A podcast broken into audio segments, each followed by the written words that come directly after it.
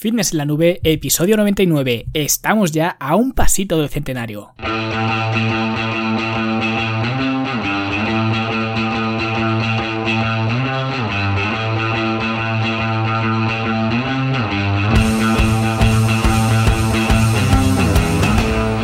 Bienvenidos a todos un viernes más aquí a vuestro podcast A Fitness en la Nube, donde hablamos de fitness, de nutrición, de entrenamiento y donde cada viernes, cada semana os traigo las técnicas, los consejos, los trucos, las estrategias y como lo queráis llamar para que construyáis un mejor físico y tengáis un estilo de vida más activo y más saludable.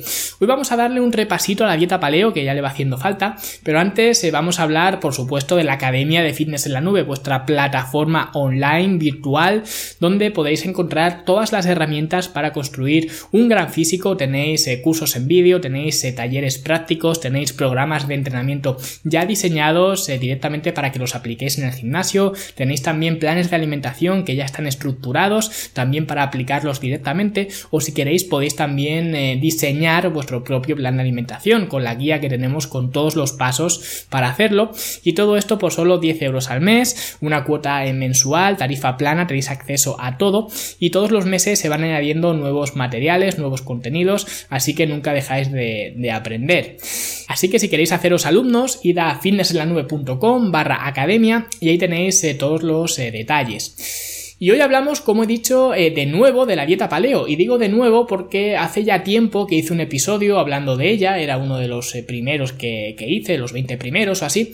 Pero como hay mucha gente nueva que me escucha, pues he querido volver a hablar de este estilo de alimentación que parece eh, que la moda no tiene fin, ¿vale? No muere, al menos de momento. Y los que escuchaseis el episodio anterior, pues ya sabéis en mi opinión sobre la dieta paleo y eso pues a algunos os gustará más y a otros os gustará menos, ¿no? Normalmente estos episodios eh, donde hablo de las dietas determinadas o de algún tipo de patrón de alimentación o cualquier cosa así, pues suelen ser un aluvión de críticas porque parece que hablar de un sistema de alimentación sin estar de acuerdo pues es como si atacaras a su madre o algo así, ¿no? La gente se lo toma como algo personal, es como ir en contra de su sistema de creencias, ¿no? O algo así. Así que también pues aprovecho que estamos entrando en septiembre para que los eh, haters y los eh, paleolitos y los primal y toda esta gente pues pueda descargar un poco su frustración y llevar mejor esta depresión vacacional Y básicamente eh, para todos aquellos que no escuchasteis el otro episodio o no sabéis que es una dieta paleo, que es raro que no lo sepáis porque está en todos los sitios, ¿no? Pero si es así, yo os lo cuento, es básicamente un sistema de alimentación en el que se incluye pues carne, prácticamente la base de la alimentación es carne y pescado junto con eh, verduras, frutas, eh, nueces, semillas y poco más, ¿no? Y diréis, bueno, ¿y esto por qué? Esta selección, eh, ¿por qué se toma en cuenta en la dieta paleo? Y el por qué, pues es importante siempre. Y la respuesta a esto es que la base de la dieta paleo está sustentada en dos ideas principales. Una es que nosotros estamos adaptados a comer ciertos alimentos, que son los que he comentado anteriormente, porque presuntamente esos eran los que comían nuestros antepasados eh, paleolíticos antes de la agricultura y el sedentarismo, que por cierto, esa agricultura y el dejar de ser nómadas es precisamente la base de la civilización, es decir, un punto clave de la evolución y sin ella, pues yo no estaría aquí hablando y bueno, seguramente ni hablando ni aquí en general, es decir, que realmente ese suceso fue parte del progreso y parte importante del progreso. Pero bueno, según la teoría paleo, pues esos son los alimentos que estamos adaptados a comer, porque en estos 10.000 años que han pasado, pues el genoma humano no ha evolucionado tanto para introducir otro tipo de alimentos, así que deberíamos seguir consumiendo estos de la lista. Y la segunda idea sobre la que se sostiene la dieta paleo es que es necesario comer como nuestros ancestros comían, y de nuevo permitidme que diga presuntamente, porque esa es la manera de evitar las enfermedades que vienen eh, con el siglo XXI. Es decir, que para estar saludable deberíamos comer como presuntamente lo hacían nuestros ancestros. Y esto sería un resumen básico de la dieta paleo. Y hoy eh, no quiero pasar mucho tiempo hablando como tal de la dieta paleo, que para eso pues ya tenéis el otro episodio, sino que quiero eh, de una forma que intentaré que sea rápida, quiero cuestionar estas dos ideas de base sobre las que se erige la, la dieta paleo.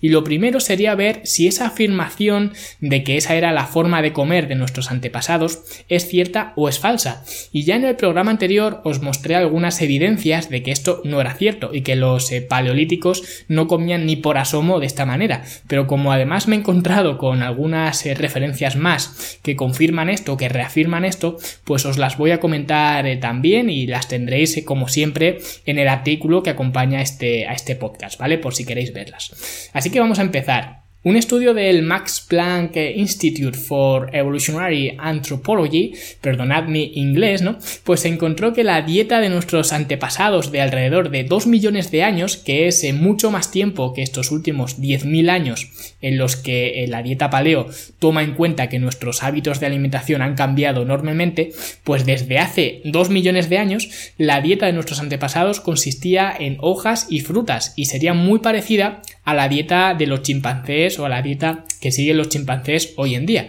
que como veis aquí pues no hay nada de carne, es decir, que sería prácticamente vegetariana. Y luego otro estudio de la Universidad de Calgary encontró que los antiguos africanos de hace más de 105.000 años y otra vez un periodo muy superior a ese eh, cambio horrible de la agricultura, ¿no?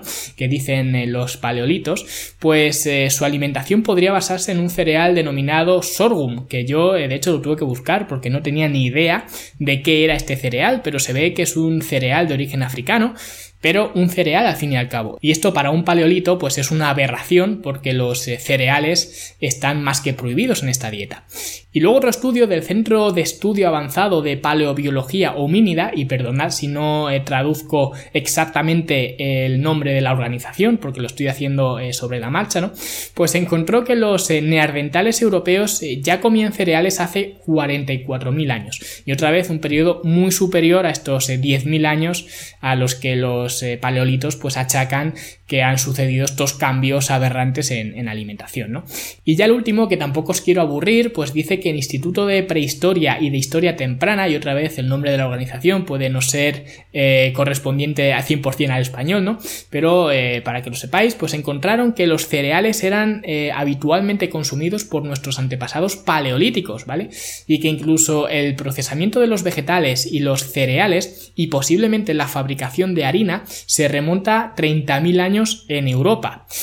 Así que ese eslogan de hay que comer como nuestros ancestros, pues es muy bonito, pero no es real. Y seguramente, sin ser historiador, ni antropólogo, ni nada, pues entiendo yo como persona, ¿vale? Pues que habría eh, muchísima diversidad en esa época en el mundo como para establecer una única forma de comer, que es precisamente lo que hace la dieta paleo, porque seguramente los africanos comerían eh, muchas más plantas y los esquimales comerían mucha más carne o bueno, pescado, pero es eh, simplemente a lo que tenían acceso, nada más. lógicamente no podían comer a la carta como podemos comer nosotros ahora, que prácticamente podemos disfrutar de cualquier alimento en cualquier parte del mundo, ¿vale? Pero antes no era así. A lo que tenías alcance, pues era lo que te comías y ya está, ¿no?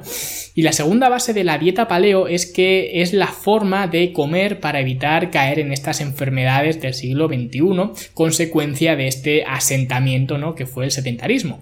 Y para ver si esto es cierto, pues eh, podemos irnos a las eh, Blue Zones o a las eh, zonas azules, ¿no? Que son las zonas del mundo donde sus habitantes tienen una mayor longevidad y por tanto los más eh, saludables porque no se mueren o al menos eh, tardan mucho en morirse, ¿no? Y aquí tenemos eh, las siguientes zonas, tenemos Sardinia en Italia, tenemos Okinawa en Japón, tenemos Loma Linda en California, tenemos la península Nicoya en Costa Rica y tenemos Icaria en Grecia. Y curiosamente, eh, ninguna de estas poblaciones sigue una dieta paleo. De hecho, son bastante antipaleo, son bastante opuestas a lo que una dieta paleo promulga. Casi no consumen carne y viven mayoritariamente a base de plantas. Y aunque realmente es cierto que esto no sería suficiente para decir eh, que una dieta es mejor que otra, porque aquí también entrarían en juego pues otras variables y de hecho os voy a dejar un gráfico en el artículo del podcast para que veáis estas variables y cómo una de las intersecciones que tienen en común algunas de estas zonas pues es su dieta basada en, plantas, ¿no? Y por eso, aunque no sea un factor determinante, eh, si los de Okinawa que tienen una dieta con un 90% de carbohidratos están en esta lista, pues es que igual los carbohidratos y los cereales eh, no son tan malos, ¿vale? No te hacen enfermar, ni te hacen morir antes, ni te provocan cáncer, ni nada de esto, ¿no? Y simplemente esto ya demostraría que la dieta paleo no existe y que es simplemente un invento del marketing para vender libros, para vender cursos y para vender cosas paleo, ¿vale? Cualquier cosa le añades el paleo detrás y ya se vende eh, mucho mejor y mucho más caro.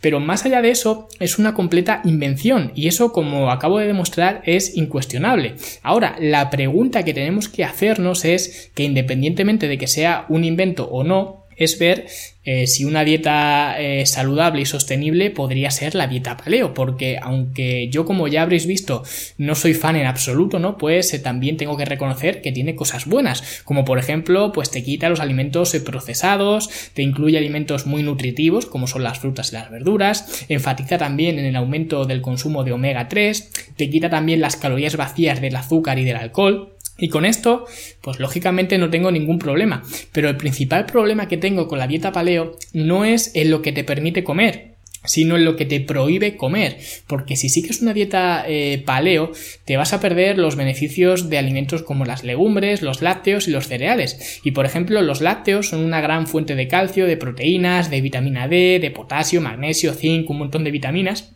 y los eh, cereales ayudan a reducir la inflamación del cuerpo, el riesgo de enfermedad cardiovascular, la diabetes tipo 2 y un montón de beneficios más que si queréis también podéis eh, escuchar el episodio del suplemento definitivo, ¿vale? Que también hice eh, hablando de los carbohidratos y también podréis sacar vuestras conclusiones. Y luego también las legumbres ayudan a reducir el colesterol LDL, que es el que se conoce como el colesterol malo, ¿no? Y son una fuente muy buena de proteína de carbohidratos y fibra. Es decir, que todos son alimentos muy completos y hay gente que dice, eh, no, es que las legumbres y los cereales pues tienen muchos antinutrientes, ¿no? Que impiden que se absorban el resto de, nutrientes, ¿no? Pero realmente estos antinutrientes se reducen mucho al remojar y al cocinar los alimentos, entonces tampoco sería un problema a no ser que tu dieta se base principalmente en judías y en arroz crudo, ¿no?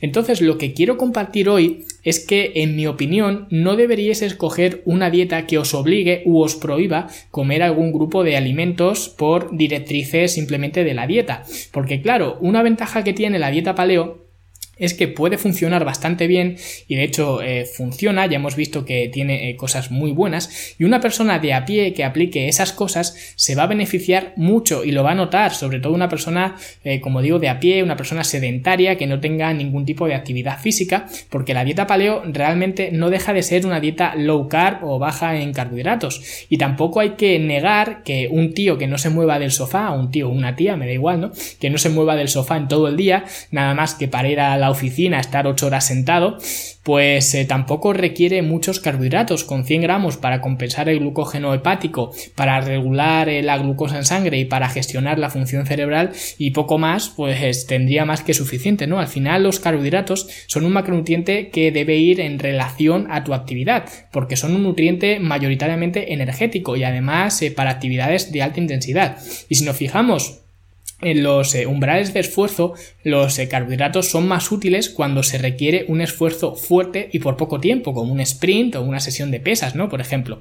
Pero si no haces nada de eso, pues entonces una dieta paleo te va a ir bien. Y eso es lo que se recomienda. Y es en lo que yo no estoy de acuerdo. Primero, porque aunque no hagas nada en absoluto, eso no es una razón para eliminar esos grupos de alimentos. Sí que tendrías que reducir tu ingesta de carbohidratos y más que de carbohidratos de energía en general, ¿no? Porque si tienes menos desgaste, es lógico que consumas menos energía.